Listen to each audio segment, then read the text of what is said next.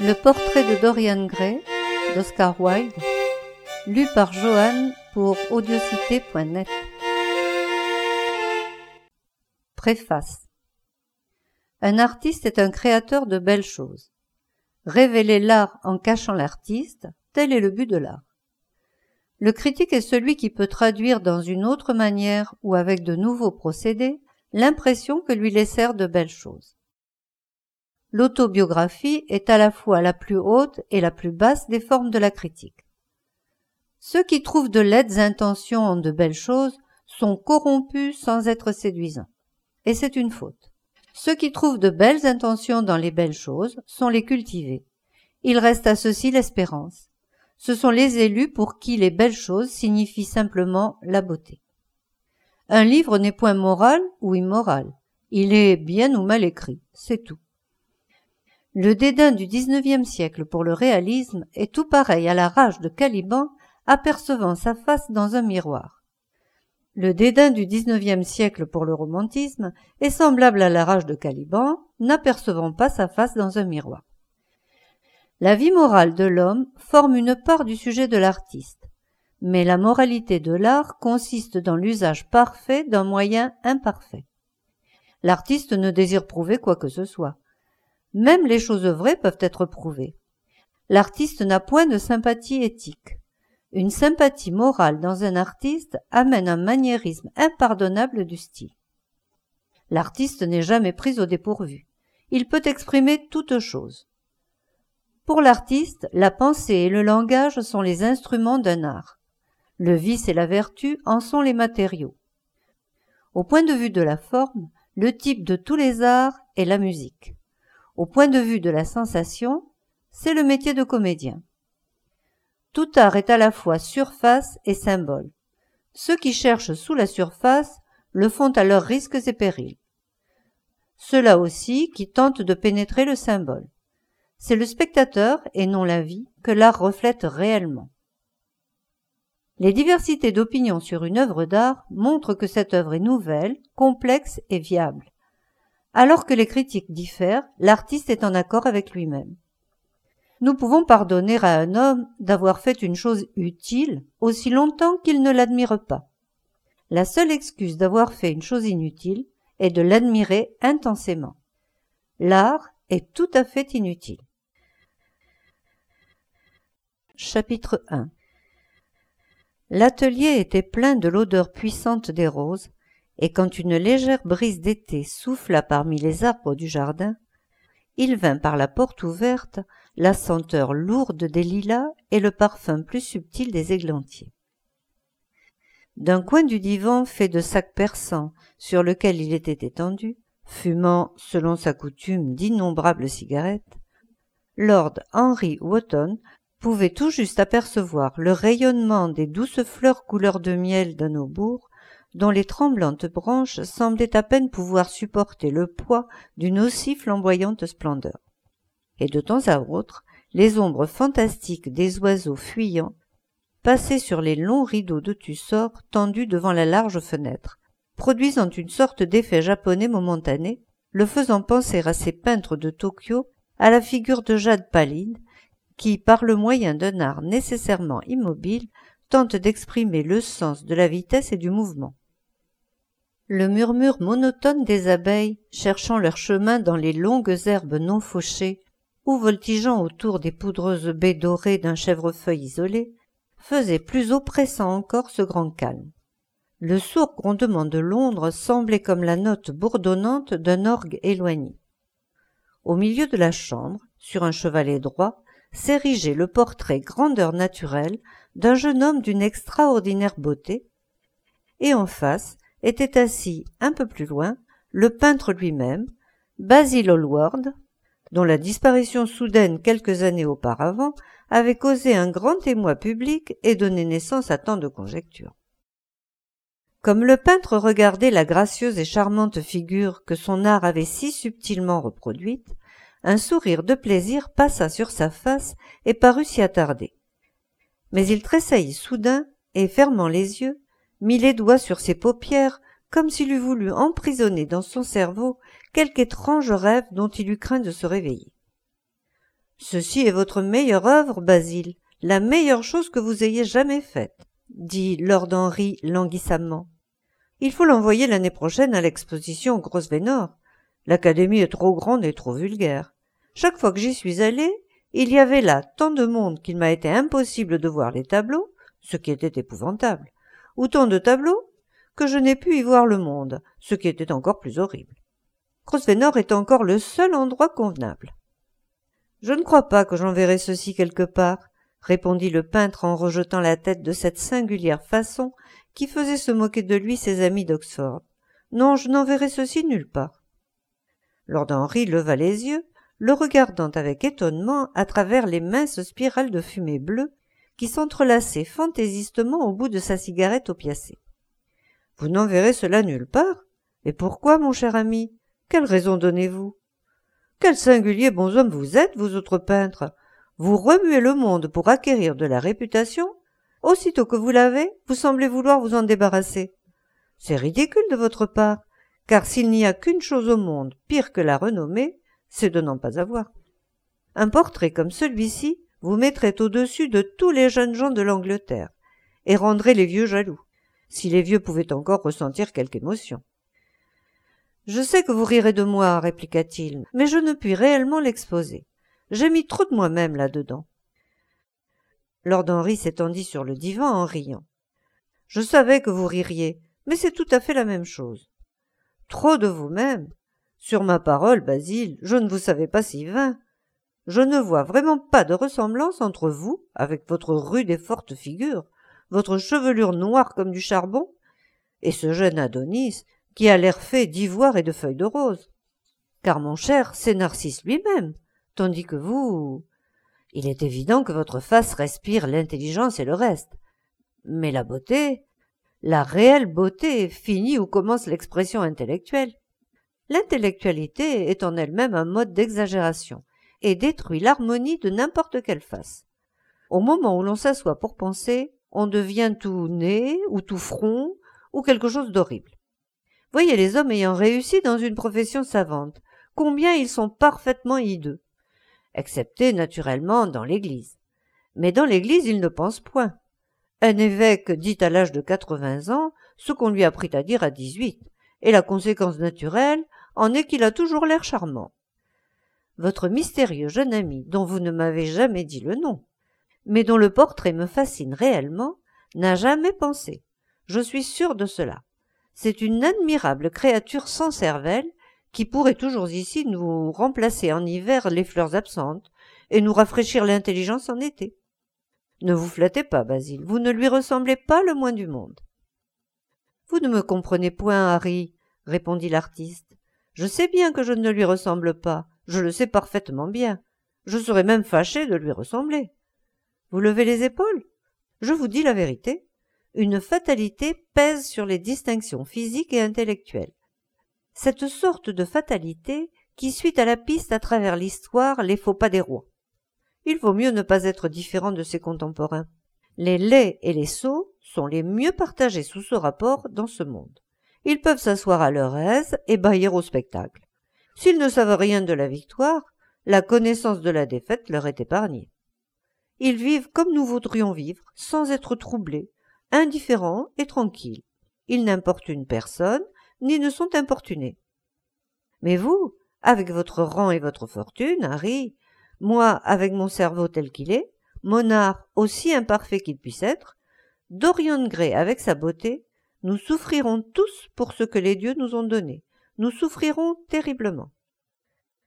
Dorian Gray, est-ce son nom? demanda Lord Henry en allant vers Basil Hallward. Oui, c'est son nom. Je n'avais pas l'intention de vous le dire. Et pourquoi? Oh, je ne puis vous l'expliquer. Quand j'aime quelqu'un intensément, je ne dis son nom à personne. C'est presque une trahison. J'ai appris à aimer le secret. Il me semble que c'est la seule chose qui puisse nous faire la vie moderne mystérieuse ou merveilleuse. La plus commune des choses nous paraît exquise si quelqu'un nous la cache. Quand je quitte cette ville, je ne dis à personne où je vais. En le faisant, je perdrai tout mon plaisir. C'est une mauvaise habitude, je l'avoue mais en quelque sorte, elle apporte dans la vie une part de romanesque. Je suis sûr que vous devez me croire fou à m'entendre parler ainsi. Pas du tout, répondit Lord Henry. Pas du tout, mon cher Basil. Vous semblez oublier que je suis marié et que le seul charme du mariage est qu'il fait une vie de déception absolument nécessaire aux deux parties. Je ne sais jamais où est ma femme, et ma femme ne sait jamais ce que je fais. Quand nous nous rencontrons, et nous nous rencontrons de temps à autre, quand nous dînons ensemble dehors ou que nous allons chez le duc, nous nous contons les plus absurdes histoires de l'air le plus sérieux du monde. Dans cet ordre d'idées, ma femme m'est supérieure. Elle n'est jamais embarrassée pour les dates, et je le suis toujours. Quand elle s'en rend compte, elle ne me fait point de scène. Parfois je désirerais qu'elle m'en fît, mais elle se contente de me rire au nez. Je n'aime pas cette façon de parler de votre vie conjugale, Harry, dit Basil Hallward en allant vers la porte conduisant au jardin. Je vous crois un très bon mari, honteux de ses propres vertus. Vous êtes un être vraiment extraordinaire. Vous ne dites jamais une chose morale, et jamais vous ne faites une chose mauvaise. Votre cynisme est simplement une pose. Être naturel est aussi une pose, et la plus irritante que je connaisse, s'exclama en riant Lord Henry. Les deux jeunes gens s'en allèrent ensemble dans le jardin et s'assirent sur un long siège de bambou posé à l'ombre d'un buisson de laurier. Le soleil glissait sur les feuilles polies, de blanches marguerites tremblaient sur le gazon. Après un silence, Lord Henry tira sa montre. Je dois m'en aller, Basil, murmura-t-il. Mais avant de partir, j'aimerais avoir une réponse à la question que je vous ai posée tout à l'heure. Quelle question? dit le peintre, restant les yeux fixés à terre. Vous la savez. Mais non, Harry. Bien, je vais vous la redire. J'ai besoin que vous m'expliquiez pourquoi vous ne voulez pas exposer le portrait de Dorian Gray. Je désire en connaître la vraie raison. Je vous l'ai dite, non pas. Vous m'avez dit que c'était parce qu'il y avait beaucoup trop de vous-même dans ce portrait. Cela est enfantin. Harry, dit Basil Hallward, le regardant droit dans les yeux. Tout portrait peint compréhensivement est un portrait de l'artiste, non du modèle. Le modèle est purement l'accident, l'occasion. Ce n'est pas lui qui est révélé par le peintre, c'est plutôt le peintre qui, sur la toile colorée, se révèle lui-même. La raison pour laquelle je n'exhiberai pas ce portrait consiste dans la terreur que j'ai de montrer par lui le secret de mon âme. Lord Henry se mit à rire. Et quel est-il? Je vous le dirai, répondit Hallward, la figure assombrie. Je suis tout oreille, Basil, continua son compagnon. Oh, c'est vraiment peu de choses, Harry, repartit le peintre, et je crois bien que vous ne le comprendrez point. Peut-être à peine le croirez-vous. Lord Henry sourit. Se baissant, il cueillit dans le gazon une marguerite aux pétales roses et l'examinant. Je suis tout à fait sûr que je comprendrai cela, dit-il, en regardant attentivement le petit disque doré aux pétales blancs. Et quant à croire aux choses, je les crois toutes, pourvu qu'elles soient incroyables. Le vent détacha quelques fleurs des arbustes et les lourdes grappes de lilas se balancèrent dans l'air languide. Une cigale stridula près du mur, et, comme un fil bleu, passa une longue et mince libellule dont on entendit frémir les brunes ailes de gaz. Lord Henry restait silencieux, comme s'il avait voulu percevoir les battements du cœur de Basil Hallward, se demandant ce qui allait se passer. Voici l'histoire, dit le peintre après un temps. Il y a deux mois, j'allais en soirée chez Lady Brandon. Vous savez que nous autres, pauvres artistes, nous avons à nous montrer dans le monde de temps à autre juste assez pour prouver que nous ne sommes pas des sauvages. Avec un habit et une cravate blanche, tout le monde, même un agent de change, peut en arriver à avoir la réputation d'un être civilisé. J'étais donc dans le salon depuis une dizaine de minutes, causant avec des douairières lourdement parées ou de fastidieux académiciens, quand soudain je perçus obscurément que quelqu'un m'observait. Je me tournai à demi, et pour la première fois je vis Dorian Gray. Nos yeux se rencontrèrent, et je me sentis pâlir. Une singulière terreur me poignit. Je compris que j'étais en face de quelqu'un dont la simple personnalité était si fascinante que, si je me laissais faire, elle m'absorberait en entier, moi, ma nature, mon âme et mon talent même. Je ne veux aucune ingérence extérieure dans mon existence. Vous savez, Harry, combien ma vie est indépendante. J'ai toujours été mon maître, je l'avais tout au moins toujours été, jusqu'au jour de ma rencontre avec Dorian Gray. Alors, Mais je ne sais comment vous expliquer ceci. Quelque chose semblait me dire que ma vie allait traverser une crise terrible. J'eus l'étrange sensation que le destin me réservait d'exquises joies et des chagrins exquis. Je m'effrayais et me disposais à quitter le salon. Ce n'est pas ma conscience qui me faisait agir ainsi. Il y avait une sorte de lâcheté dans mon action. Je ne vis point d'autre issue pour m'échapper. La conscience et la lâcheté sont réellement les mêmes choses, Basile. La conscience est le surnom de la fermeté, c'est tout. Je ne crois pas cela, Harry, et je pense que vous ne le croyez pas non plus. Cependant, quel qu'en fût alors le motif, c'était peut-être l'orgueil, car je suis très orgueilleux. Je me précipitai vers la porte. Là, naturellement, je me heurtai contre Lady Brandon. Vous n'avez pas l'intention de partir si vite, monsieur Hallward s'écria-t-elle. Vous connaissez le timbre aigu de sa voix. Oui, elle me fait l'effet d'être un pan en toutes choses, excepté en beauté, dit Lord Henry, effeuillant la marguerite de ses longs doigts nerveux. Je ne pus me débarrasser d'elle. Elle me présenta à des altesses et à des personnes portant étoiles et jarretières, à des dames mûres, affublées de tiares gigantesques et de nez de perroquet. Elle parla de moi comme de son meilleur ami. Je l'avais seulement rencontré une fois auparavant, mais elle s'était mise en tête de me lancer. Je crois que l'un de mes tableaux avait alors un grand succès, et qu'on en parlait dans les journaux de dessous qui sont, comme vous le savez, les étendards d'immortalité du XIXe siècle. Soudain je me trouvai face à face avec le jeune homme dont la personnalité m'avait si singulièrement intrigué. Nous nous touchions presque. De nouveau nos regards se rencontrèrent. Ce fut indépendant de ma volonté, mais je demandai à Lady Brandon de nous présenter l'un à l'autre. Peut-être, après tout, n'était-ce pas si téméraire, mais simplement inévitable. Il est certain que nous nous serions parlé sans présentation préalable. J'en suis sûr pour ma part, et Dorian plus tard me dit la même chose. Il avait senti lui aussi que nous étions destinés à nous connaître. Et comment Lady Brandon vous parla-t-elle de ce merveilleux jeune homme? demanda l'ami. Je sais qu'elle a la marotte de donner un précis rapide de chacun de ses invités. Je me souviens qu'elle me présenta une fois à un apoplectique et truculent gentleman, couvert d'ordre et de rubans, et sur lui me souffla à l'oreille, sur un mode tragique, les plus abasourdissants détails qui durent être perçus de chaque personne alors dans le salon. Cela me mit en fuite. J'aime connaître les gens par moi-même. Lady Brandon traite exactement ses invités comme un commissaire-priseur ses marchandises.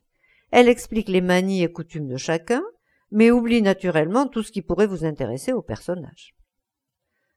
Pauvre Lady Brandon, vous êtes dur pour elle, observa nonchalamment Hallward. Mon cher ami, elle essaya de fonder un salon et elle ne réussit qu'à ouvrir un restaurant. Comment pourrais-je l'admirer? Mais dites-moi, que vous confia-t-elle sur M. Dorian Gray?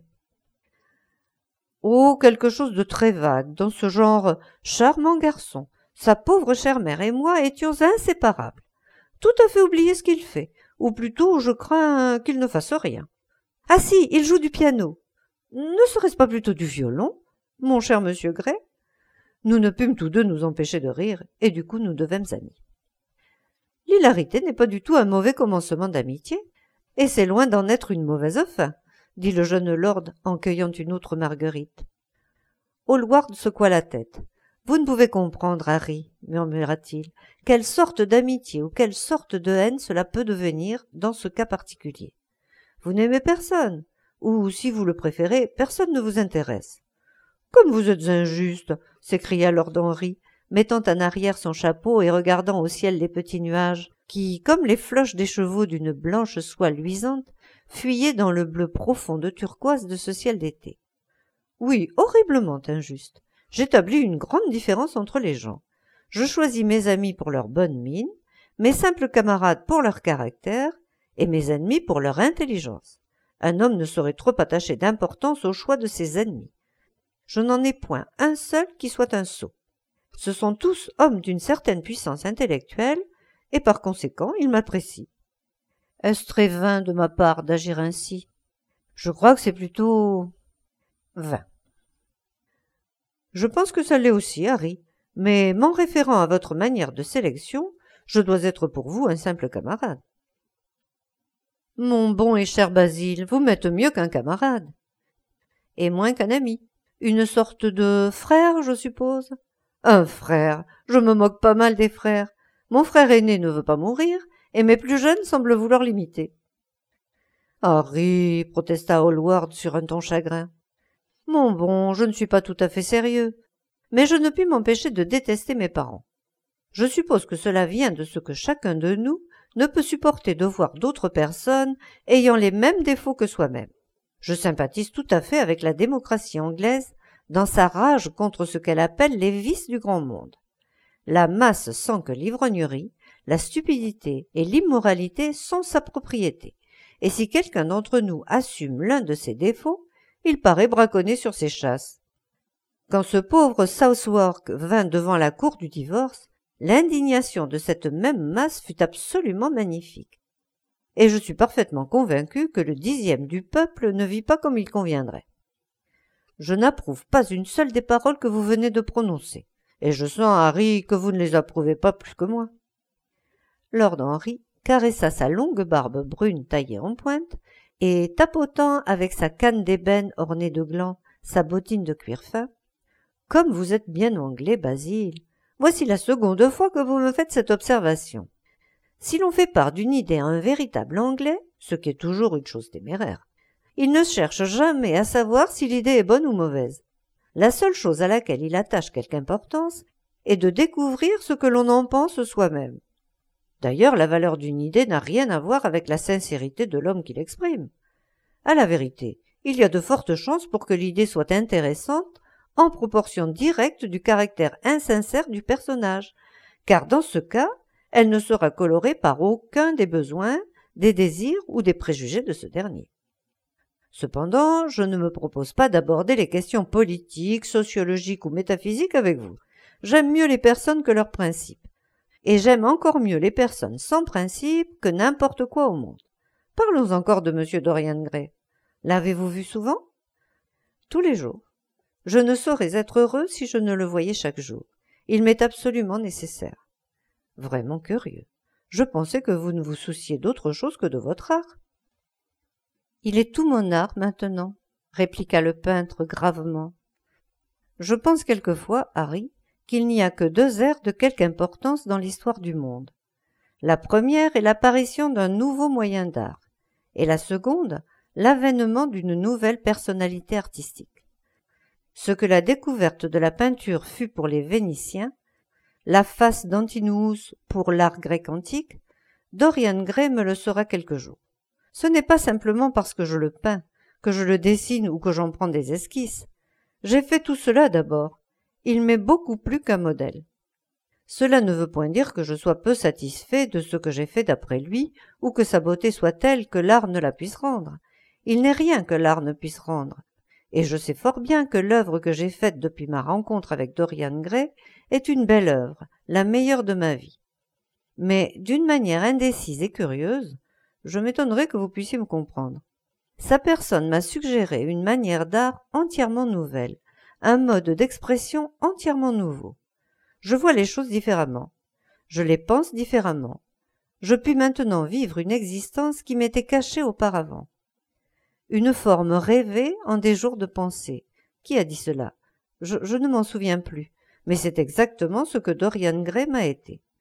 La simple présence visible de cet adolescent, car il ne me semble guère qu'un adolescent, bien qu'il ait plus de vingt ans, la simple présence visible de cet adolescent? Ah je m'étonnerais que vous puissiez vous rendre compte de ce que cela signifie.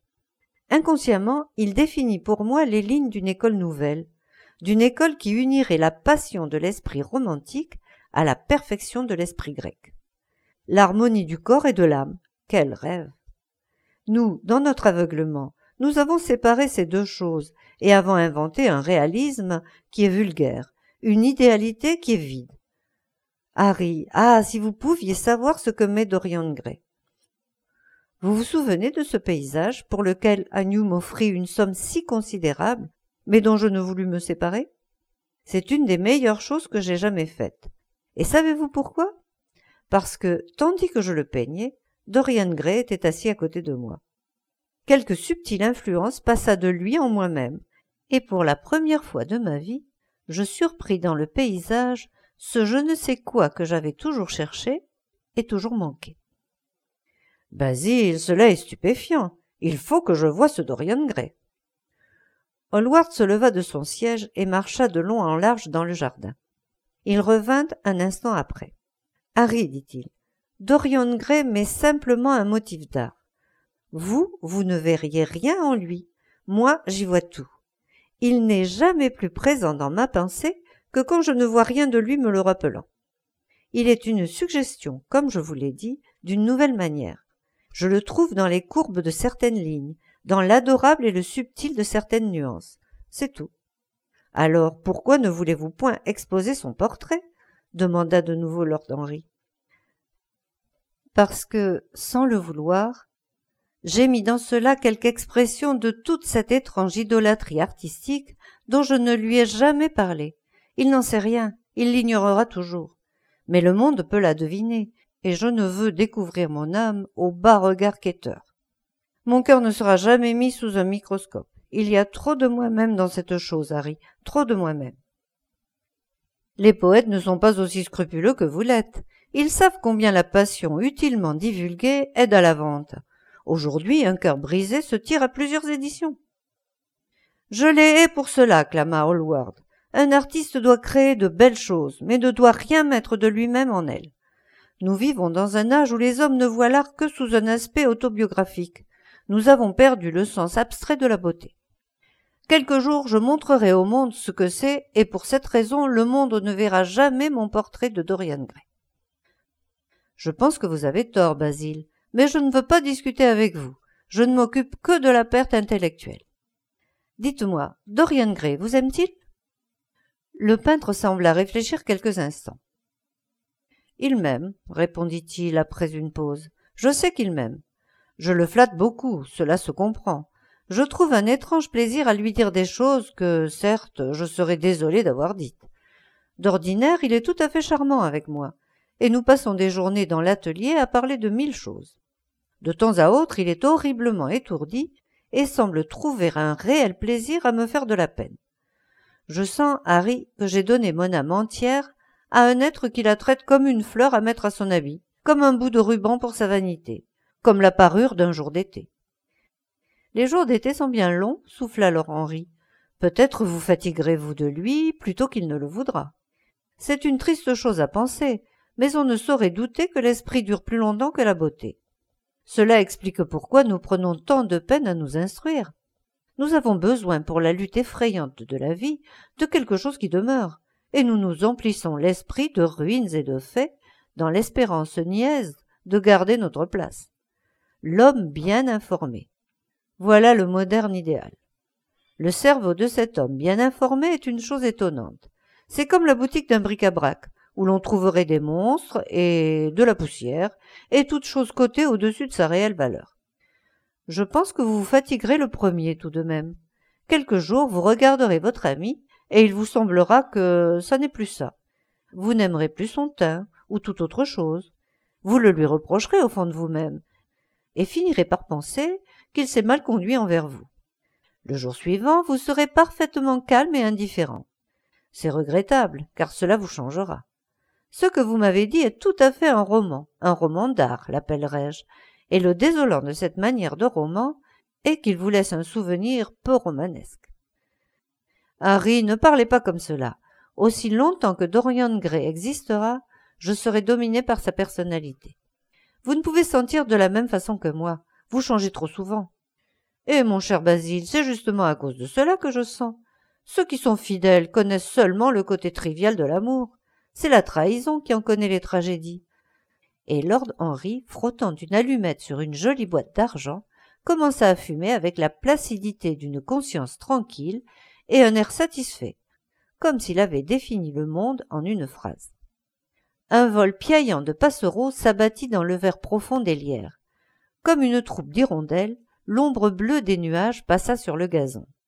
Quel charme s'émanait de ce jardin. Combien, pensait Lord Henry, étaient délicieuses les émotions des autres. Beaucoup plus délicieuses que leurs idées, lui semblait-il. Le soin de sa propre âme et les passions de ses amis Telles lui paraissaient être les choses notables de la vie. Il se représentait, en s'amusant à cette pensée, le lunch assommant que lui avait évité sa visite chez Hallward. S'il était allé chez sa tante, il eût été sûr d'y rencontrer Lord Goodbody, et la conversation entière aurait roulé sur l'entretien des pauvres et la nécessité d'établir des maisons de secours modèles. Il aurait entendu chaque classe prêcher l'importance des différentes vertus, dont bien entendu l'exercice ne s'imposait point à elle-même. Le riche aurait parlé sur la nécessité de l'épargne, et le fainéant éloquemment vaticiné sur la dignité du travail. Quel inappréciable bonheur d'avoir échappé à tout cela. Soudain, comme il pensait à sa tante, une idée lui vint. Il se tourna vers Hallward. Mon cher ami, je me souviens. Vous vous souvenez de quoi, Harry? Où j'entendis le nom de Dorian Gray. Où était-ce? demanda Hallward avec un léger froncement de sourcils. Ne me regardez pas d'un air si furieux, Basile. C'était chez ma tante, Lady Agathe elle me dit qu'elle avait fait la connaissance d'un merveilleux jeune homme qui voulait bien l'accompagner dans le East End et qui s'appelait Dorian Gray. Je puis assurer qu'elle ne me parla jamais de lui comme d'un beau jeune homme. Les femmes ne se rendent pas un compte exact de ce que peut être un beau jeune homme. Les braves femmes, tout au moins. Elle me dit qu'il était très sérieux et qu'il avait bon caractère. Je m'étais du coup représenté un individu avec des lunettes et des cheveux plats, des taches de rousseur, se dandinant sur d'énormes pieds. J'aurais aimé savoir que c'était votre ami. Je suis heureux que vous ne l'ayez point su. Et pourquoi? Je ne désire pas que vous le connaissiez. Vous ne désirez pas que je le connaisse? Non. Monsieur Dorian Gray est dans l'atelier, monsieur, dit le majordome en entrant dans le jardin. Vous allez bien être forcé de me le présenter maintenant, s'écria en riant lord Henry. Le peintre se tourna vers le serviteur qui restait au soleil, les yeux clignotants. Dites à monsieur Gray d'attendre, Parker. Je suis à lui dans un moment. L'homme s'inclina et retourna sur ses pas. Hallward regarda lord Henry. Dorian Gray est mon plus cher ami, dit-il. C'est une simple et belle nature. Votre tante a eu parfaitement raison de dire de lui ce que vous m'avez rapporté. Ne me le gâtez pas. N'essayez point de l'influencer votre influence lui serait pernicieuse. Le monde est grand et ne manque pas de gens intéressants. Ne m'enlevez pas la seule personne qui donne à mon art le charme qu'il peut posséder. Ma vie d'artiste dépend de lui. Faites attention, Harry, je vous en conjure. Il parlait à voix basse, et les mots semblaient jaillir de ses lèvres malgré sa volonté. Quelle bêtise me dites-vous dit Lord Henry souriant, et prenant Hallward par le bras, il le conduisit presque malgré lui dans la maison.